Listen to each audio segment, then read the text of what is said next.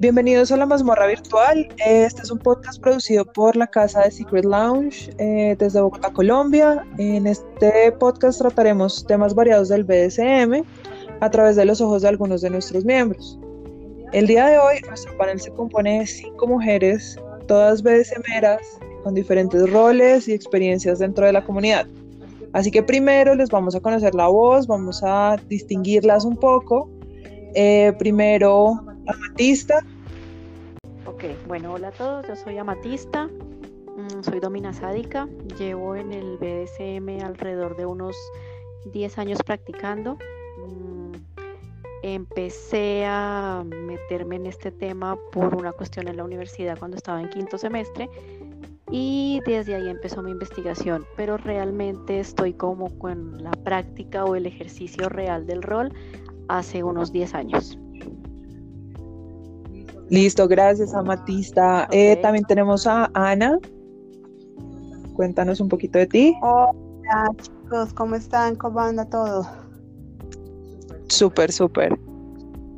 Ah, bueno, me alegra. Pues nada, mi nombre eh, es Ana Boncas, yo soy dominante. Eh, tengo pues algunas prácticas que son de mi absoluto placer, pero pues a medida de la, de la charla les voy contando un poco de mí. Más allá de eso, eh, nada, llevo seis años aproximadamente eh, muy interesada en el tema, aprendiendo montones y haciéndolo parte de mi vida. Aquí pues nada, aquí estoy como muy pendiente de lo que quieran saber. Gracias, Anita. Eh, también tenemos con nosotros a Miss Lola. Hola, Cuéntanos hola. un poquito de ti. Hola, gracias. Buenas, ¿cómo están? Bueno, yo llevo aproximadamente también seis años. Mm, soy dominante. En rol en rol llevo aproximadamente tres años. Digamos que lo que llevo acá en la ciudad de Bogotá. Y ya aprendiendo de, de, pues, de mis compañeras, aprendiendo desde las experiencias de, de las personas que vamos conociendo, que voy conociendo. Y bueno, aquí con mucho gusto para compartir un ratico con ustedes. Gracias, Lou. Ah, y finalmente tenemos a Violeta. Hola a todos. Bueno, pues yo soy Violeta, tengo también cinco años más o menos de experiencia en el BDSM y eh, pues de rol soy sumisa, masoquista y liro. Gracias, Violeta. Y bueno, por último, yo soy Lady Sphinx, em, soy Switch, tengo más o menos 10 años de experiencia en el BDSM y voy a ser eh, un poquito la moderadora de, de nuestro podcast el día de hoy. Eh, el primer tema que queríamos tratar es cómo empezamos en el BDSM. Entonces, eh, chicas, cuéntenos cómo, cómo se dieron cuenta que les interesaba el BDSM, qué cosas les llamaron la atención. No todas al tiempo. Bueno, si, pues, si, si quieren empiezo yo primero. Si quieren, bueno. Sí, Bueno, yo empecé, mm, pues estaba navegando, navegando por redes, por redes, di con una mm, página, a ver, yo creo que todas acá la conocen, que es em, Guía Cereza. Yo comencé allí. Y pues mi rollo anteriormente, antes del BSM, era como muy el, el rollo swinger y muy así como muy, muy así por esos lados, ¿no? Entonces vi ahí una pestañita que decía BDSM y empezaba la gente a hablar y empezaba la gente a hablar y así empecé. Entonces un amigo de Cali, un fotógrafo, me dijo, oye, yo tengo, yo conozco un grupo en Cali que hace mm, pues estas, estas reuniones y todo el rollo y las prácticas, si quieres, ven, listo. Entonces lo conocí a él y empecé por ahí, como por el- un grupo pequeño allá en Cali y, y pues así fue que empecé a conocer el BDSM. Ok, ah, bueno, yo les cuento mi experiencia. Mi experiencia sí fue un poco más como de anécdota. Yo tenía en, ese momento una pareja y pues era un psicólogo muy reconocido en España y pues el tipo me generaba mucha, eh, una, una sensación de poder impresionante y de una admiración muy grande que llenaba pues esa expectativa erótica o la, o la complementaba.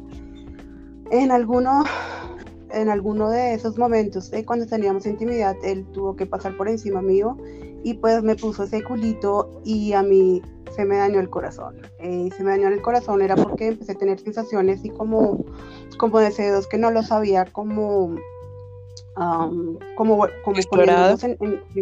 sí, más que explorado, como, como se me los hubiera cuestionado, fueron muy orgánicos.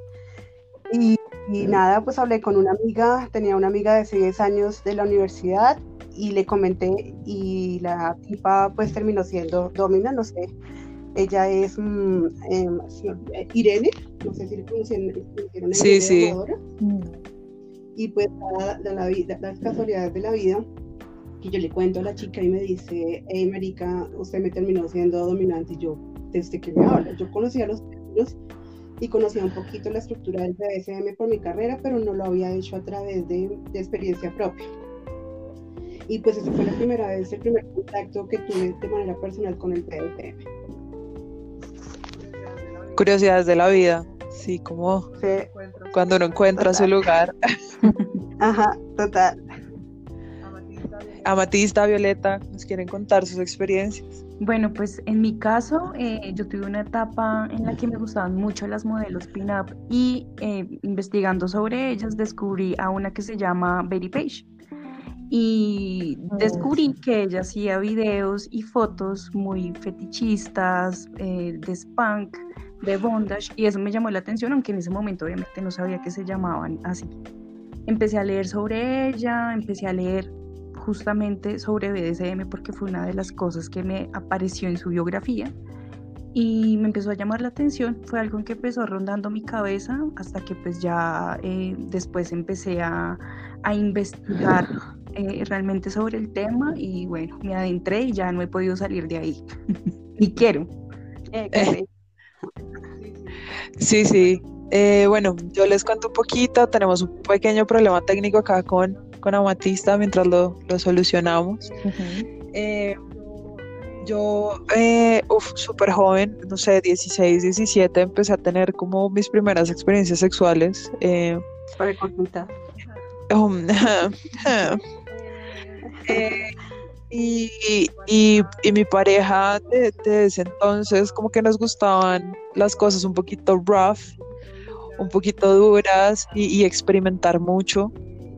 Eh, y, las prácticas, eh, digamos, con las que, que entramos a la relación, pues tenían mucha relación con el BSM, restricción de movimiento, eh, restricción sensorial, como ese tipo de cosas y ya, ya más adelante empecé como a explorarlo y a investigar y a, buscar como el tema ya de la psicología y, y empecé a entrarme en esto y, di con eh, en esa época Mazmorra Colombia, que fue como una de las primeras redes sociales de BSM eh, aquí en Colombia, con Kepler y pues con un montón de gente de, de la vieja escuela y, y, empecé a entrarme como con el al tema. Eh, Amatista, ¿nos eh, puedes contar tu experiencia? Claro, bueno, como les estaba comentando hace un rato, eh, toda esta inquietud empezó en la universidad, estaba yo en quinto semestre y nos asignaron una investigación sobre sexualidades alternativas. Entonces, pues yo empecé mi tarea muy juiciosa y en el transcurso del, del estudio pues empecé a darme cuenta que había situaciones o que estaba yo encontrando cosas con las que me sentía supremamente identificada, pero al principio hubo un choque porque pues obviamente la presión social y él está mal y eso no se hace y esto es aberrante y bueno, en fin, un montón de cosas. Entonces digamos que fue un año más o menos de estudio eh, netamente teórico y luego lo abandono porque pues me sentía culpable de que todas esas cosas me gustaran Mm, después de un tiempo, unos tres años, cuatro años, calculo yo, eh, tuve una pareja que era dominante, sádico, pero él muy amablemente nunca me contó de lo que le gustaba, sino que él quería introducirme en la situación de una manera arbitraria, o sea, él quería hacerme daño, eh, quería muchas cosas, pero sin contarme realmente qué era lo que estaba pasando. Entonces digamos que como que ahí muere la situación, muere la relación, pero a mí me quedó dando vueltas en la cabeza la idea y volví a retomar el tema. Em, hasta que pues lo retomé un poco así como por debajo de la mesa por lo mismo la cuestión social usted es la psicóloga usted es la doctora cómo puede ser que le guste torturar cómo puede ser que le guste un montón de cosas hasta que hace 10 años dije, pues es mi vida y al carajo, y suerte, y empecé a practicarlo. Súper sí, el tema de la presión social a veces es como muy fuerte, eh, o familiar. Eh, ¿Alguno de ustedes eh, empezó a experimentar con la pareja? O sea, pues fuera como de, de, de las experiencias que nos cuenta Matista y Ana. Bueno, en mi, caso, en mi caso sí tuve como una pareja con la que empecé a hacer prácticas, pero no era una relación de ese, ni era pues dentro del marco de todo lo que se define como BDSM. Era más como por el lado del kink, o sea, prácticas muy específicas de spank y demás. Ese fue como realmente mi primer acercamiento y así fue mi primera experiencia ya después pues leyendo y conociendo experiencias de otras personas, rebuscando en internet, encontrándome con foros y demás, pues me fui metiendo ya más al lado de, una relación de ese. Pero en, en, un inicio sí lo hice con una pareja. Obviamente también hay una exploración como individual, que creo que todos lo hacemos, que puede ser simplemente leer, como puede ser, venga, ¿qué se sentirá si me pongo una cuerda o si hago algo de una manera o de otra? Sí. Y ya. Mm, ok. Pues realmente yo no empecé y no he tenido, digamos que relaciones eh, románticas asociadas a relaciones de BDSM y la verdad no me funciona muy bien el BDSM con, con mi parte em, eh, entre comillas, romántica, no, no, me cambia totalmente la personalidad, entonces no la he tenido, más bien dentro de, la, dentro de las prácticas y dentro de algún, uno o dos sumisos he tenido, se ha, se ha, cambiado un poco la relación en entornos como eh, emotivos, por no decirlo románticos, o bueno, románticos desde la perspectiva del, del, del BDSM, pero pues no había tenido prácticas con parejas y realmente no tenido pues una pareja estable con la cual... Eh, pueda, pueda eh, tener esa dualidad de vida vainilla y incluyendo esa parte kinky. Entonces ahí las envidio. Ah.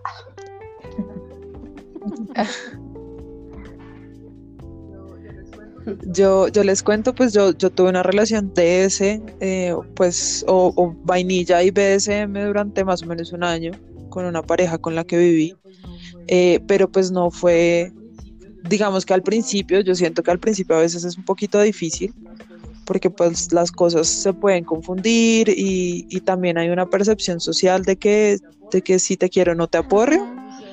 Entonces, entonces como, ay, es que yo te quiero mucho, no te puedo dar nalgadas duro porque, ay, me duele el corazoncito y como ese tipo de cosas.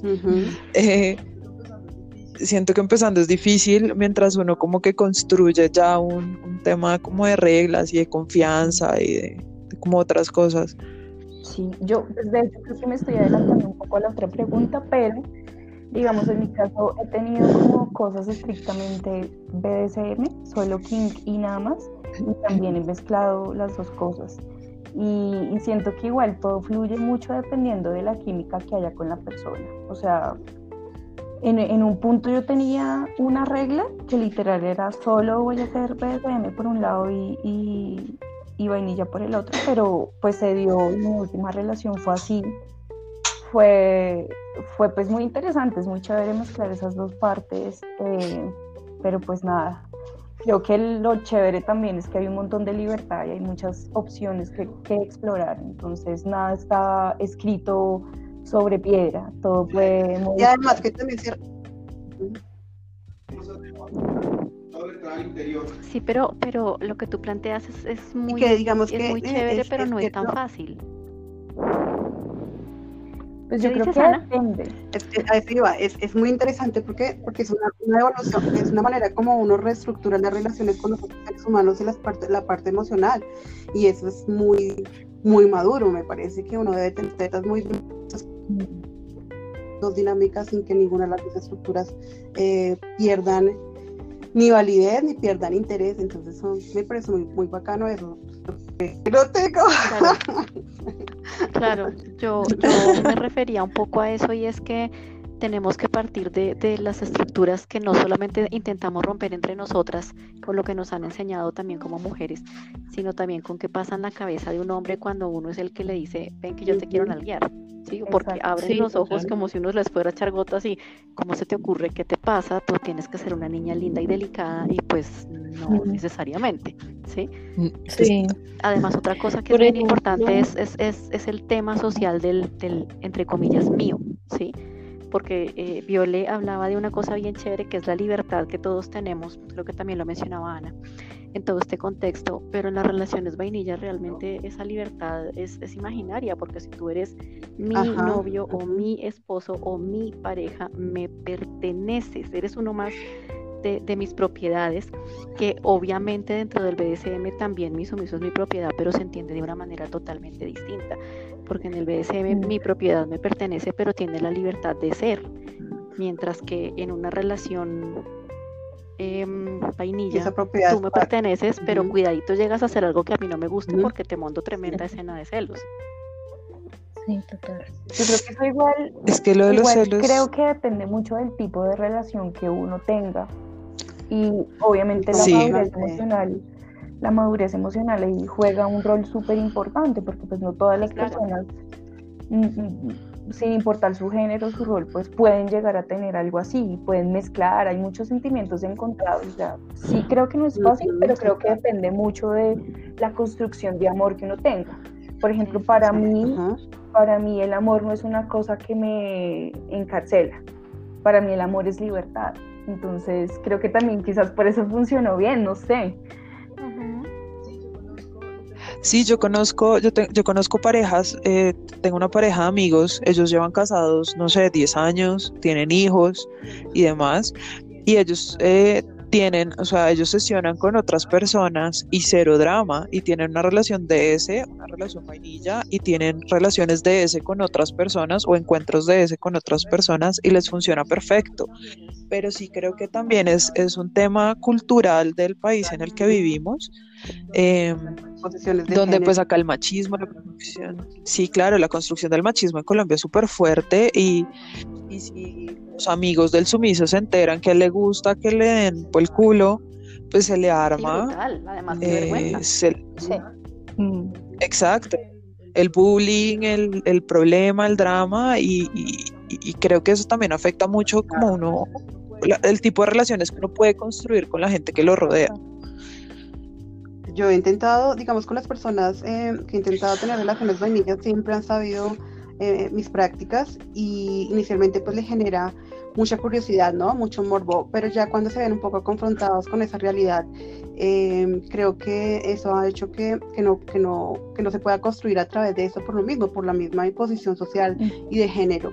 Entonces siempre ha sido como un problema para mí, no sé si es el tipo de hombres que busco con ese tipo de patrones porque es muy general, a pesar de que entre comillas acepten em, eh, eh, mis, eh, mis, preferencias sexuales em, cuando ya se ven afrontados o cuando se ven encarados en una relación con una domina, pues le genera mucha incertidumbre, mucha eh, les afecta también un poco el ego porque pues eh, además que asumen que la dominación es igual a ser promiscua, entonces no entienden que muchas veces los juegos eróticos están por fuera de los temas cohabitales y pues todavía no les cabe en la cabeza y les genera mucha mucha que mucha incertidumbre e inseguridad, entonces es más para mí ha sido complicado por ese lado. Yo estoy muy de acuerdo con lo que dices tú, Ana, y además también porque es que desafortunadamente estamos en una cultura en donde el hombre se siente feliz si a su lado tiene a una princesita que necesita ser rescatada. ¿sí? Eso le da la tranquilidad y la seguridad de poder tener su relación estable.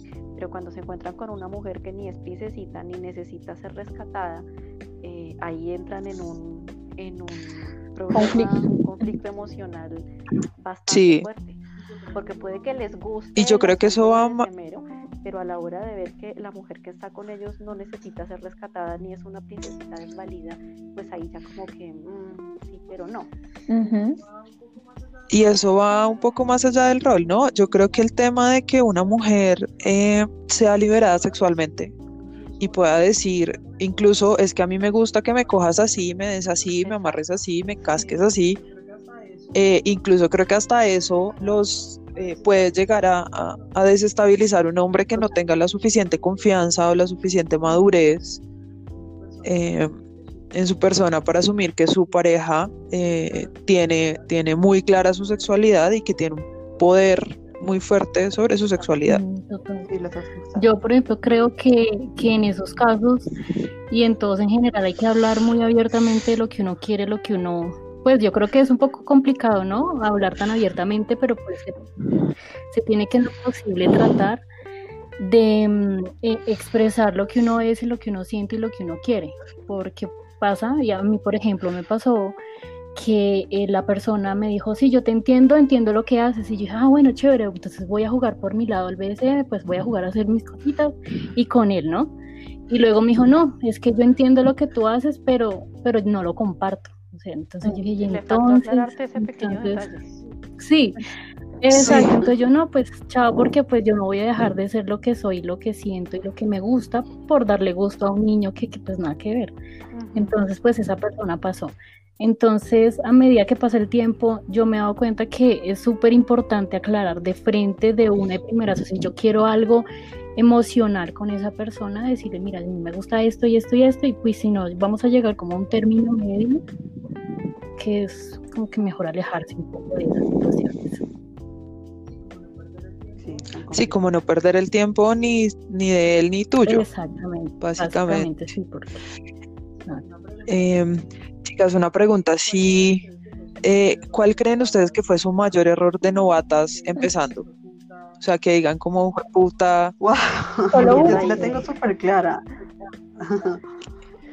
Eh, digamos que el mayor error y lo que aprendí era eh, empezar a, a, perder esa estructura eh, en torno al tema erótico, porque lo tenía muy relacionado o había un correlato muy importante con el tema coital. Entonces, por, ejemplo, hablando de mi primera experiencia, mi primera experiencia fue, hablo con, con, um, con esta chica, con, um, con Domadora, con Irene y ella pues no vivía en el país, un día estaba acá y me llevó, me llevó, me llevó a un sitio que conocimos acá, que casi todos los que iniciamos en este tema nos reunimos, que es la corporación. Y pues fue mi primer encuentro, en menos de, de, de haberle mirado el culo a mi novio y querérmelo, querérmelo follar, a, eso pasaron cuatro o cinco días a tener un tipo en los pies. Eso fue mi primera experiencia. Y esa primera experiencia fue tan placentera que obviamente fue muy corporal y me excité, etc. Pero empecé a tener una asociación eh, no muy cómoda con la, la, excitación porque terminé eh, eh, follando con el tipo, que no necesariamente el BDSM tiene que terminar en temas coitales. Entonces yo aprendí que no podía, que tenía que estructurar mi, mi, mi, mi, parte erótica, pero por fuera de contextos coitales, porque si no iba a volver a lo mismo, ¿no? Solamente iba a tener, terminar teniendo sexo brusco y no era la idea. Entonces, pues esa fue la tarea y lo, que yo aprendí al transcurso del tiempo y empecé como a, reconstruir mi, ser erótico a través de ese tipo de juegos. Hola, Minchi. Sí, chicas, eso les cuento. ¿Quién, ¿Quién más nos quiere compartir su experiencia? No, pues, pues yo, pues yo la verdad, yo creo que es que no errores así, errores no los, pues no sé si los tuve, no sé si los, no los tengo presentes, pero pues yo diría así como el soft así súper suave sería como en, en términos de terminología. Yo creo que me equivoqué al principio, quizá porque no me di suficiente tiempo para explorar un poco ese tema, para leer un poco más y pronto en terminologías y fallé un tris. Pero pues es algo que uno va aprendiendo, creo yo, a medida que uno va explorando sus, cosas. Pero así errores así, pues no sé, no los, no los tengo presentes de pronto. Bueno, yo les cuento, eh, yo creo que mi, mi primer error fue un tema de seguridad, o sea, como de mis primeros errores, pues porque de pronto en esa época había menos información, había menos internet, había menos, eh, los cuadernos BSM apenas estaban empezando y eran como el santo grial del BSM para los que los conocen. Eh, y en algún momento eh, me, amarraron, pues me, me, me, restringieron con cinta y llegó un punto en que yo ya no sentía los dedos, no encontramos una puta tijera por toda la casa eh, tocó con el cuchillo de la cocina. Pues obviamente todo salió bien, pero pues es algo que, que, uno ahorita se ríe, pero pues algo que es muy serio. Sí, pudo haber, pudo haber sido mucho peor.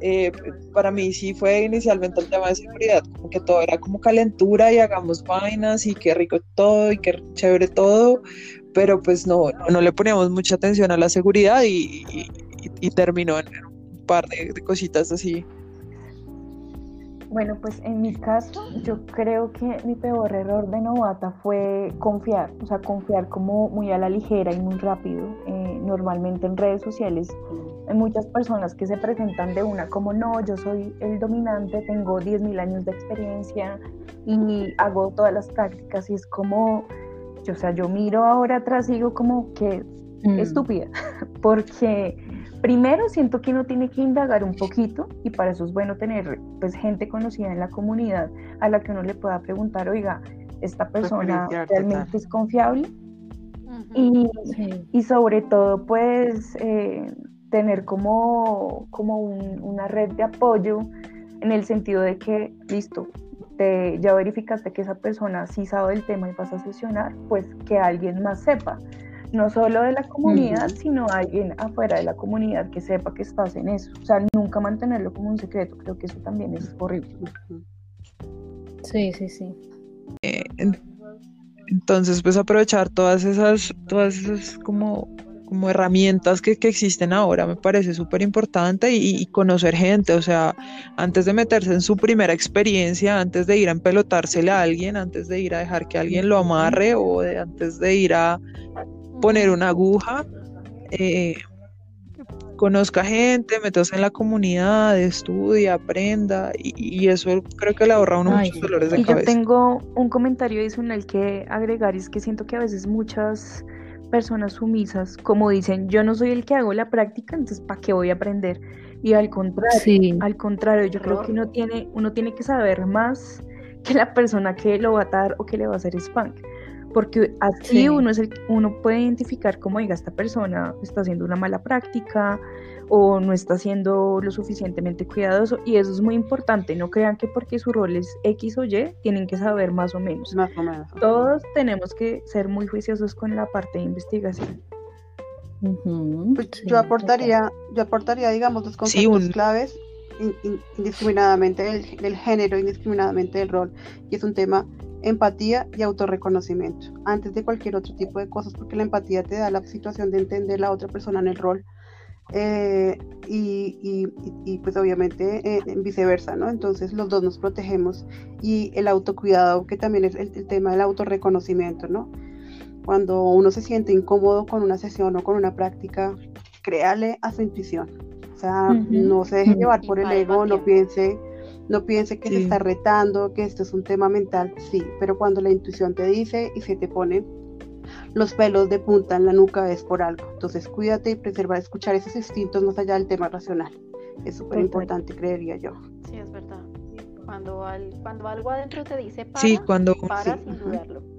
Así sea el dom, pues el señor dom, no, algo no está funcionando bien, el cuerpo no está reaccionando bien, tu mente no está reaccionando bien y eso va a generar muchos problemas, muchos inconvenientes después porque posiblemente van a llegar situaciones traumáticas y situaciones en las cuales vas a tener asociaciones erradas.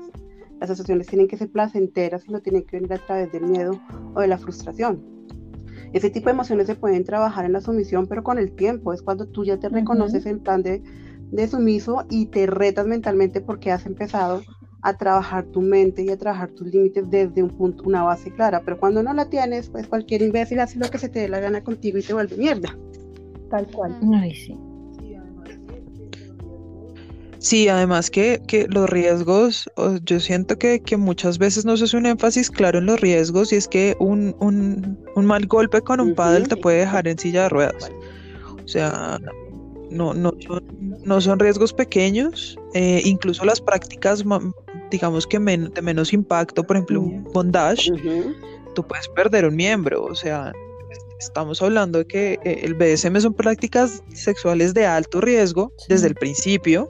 Y no solo eh, físicas, y no solo físicas, sino emocionales también, hay muchísimos riesgos, sobre todo, sobre todo pues, con los temas que decía ahorita la señora Ana, o sea, todos los traumas y daños que puedes crearte por una mala práctica, por simplemente dejarse llevar.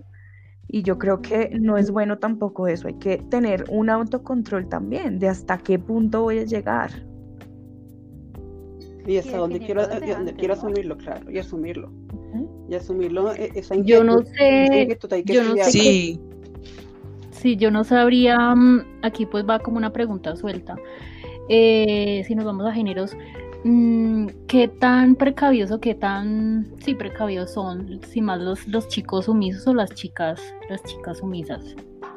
Yo pienso que las chicas son más, las chicas son más, más centradas en ese tipo. Sí. O sea, en mi caso, ¿no? Porque seguramente cuando, en mi caso y en el tipo de relación creo que son más, más conscientes de su corporalidad y de su parte emocional, pero también eh, depende mucho de las, de las estructuras de la personalidad de las personas. Hay personas que entran en estas situaciones de juego por temas vinculantes y no vinculantes desde lo erótico, sino desde la idealización del amor.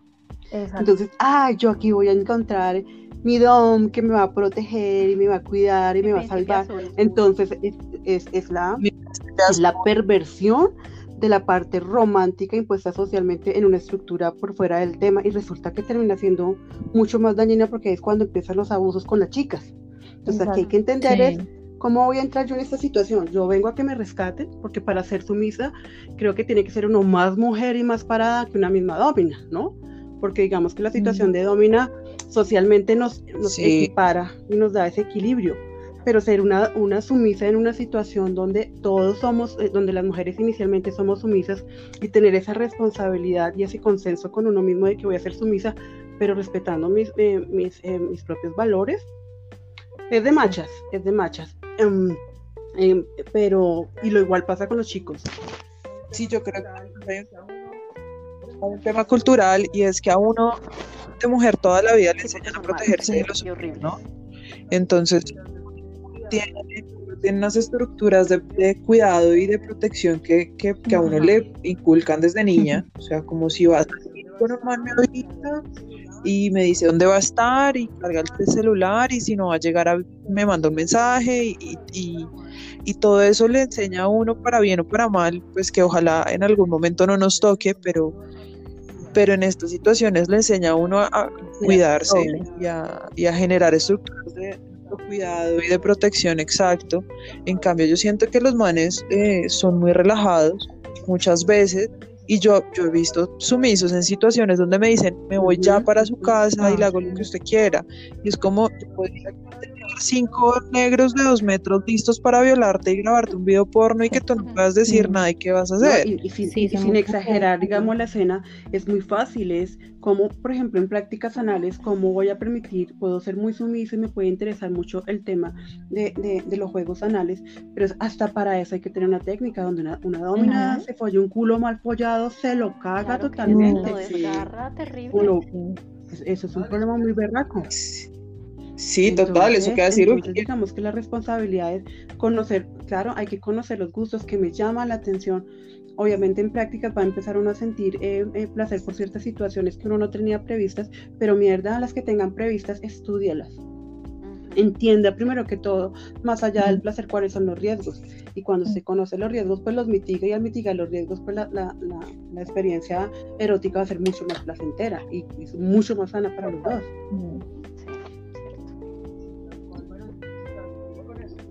Sí, tal cual. Bueno, chicas, yo creo que con esto cubrimos el tema de hoy. Eh, la idea es seguir sacando estos episodios de manera semanal con temas diferentes eh, para que nos escuchen aquí echar carreta, hablar de, los temas que quieran. Si tienen preguntas, eh, en Facebook, The Secret Lounge. estamos también en FedLife, en Instagram como arroba The Secret Lounge Call y eh, nos pueden mandar las preguntitas que tengan por interno o en las publicaciones de estos eh, podcasts y eh, vamos a hacer lo posible por responderles todas sus preguntas. No, pues nada. que agregar, chicas? Si de pronto algún tema que tengan pendiente que quieran que toquemos, también nos lo pueden enviar. Nada, lo mío es mordiscos, vibren súper bonito en estos días, necesitamos vibrando bonito y aprovechen este tiempo para, para un tema de, teoría, eh, mucha teoría y mucha introspección en, referente a sus eh, inclinaciones eh, desde la parte erótica Y pues nada, vibren bonito de mi parte. Y muchos mordiscos. rico, rico. Bueno, este fue el episodio del podcast de hoy de Mazmorra Virtual. Y hasta luego. Chao.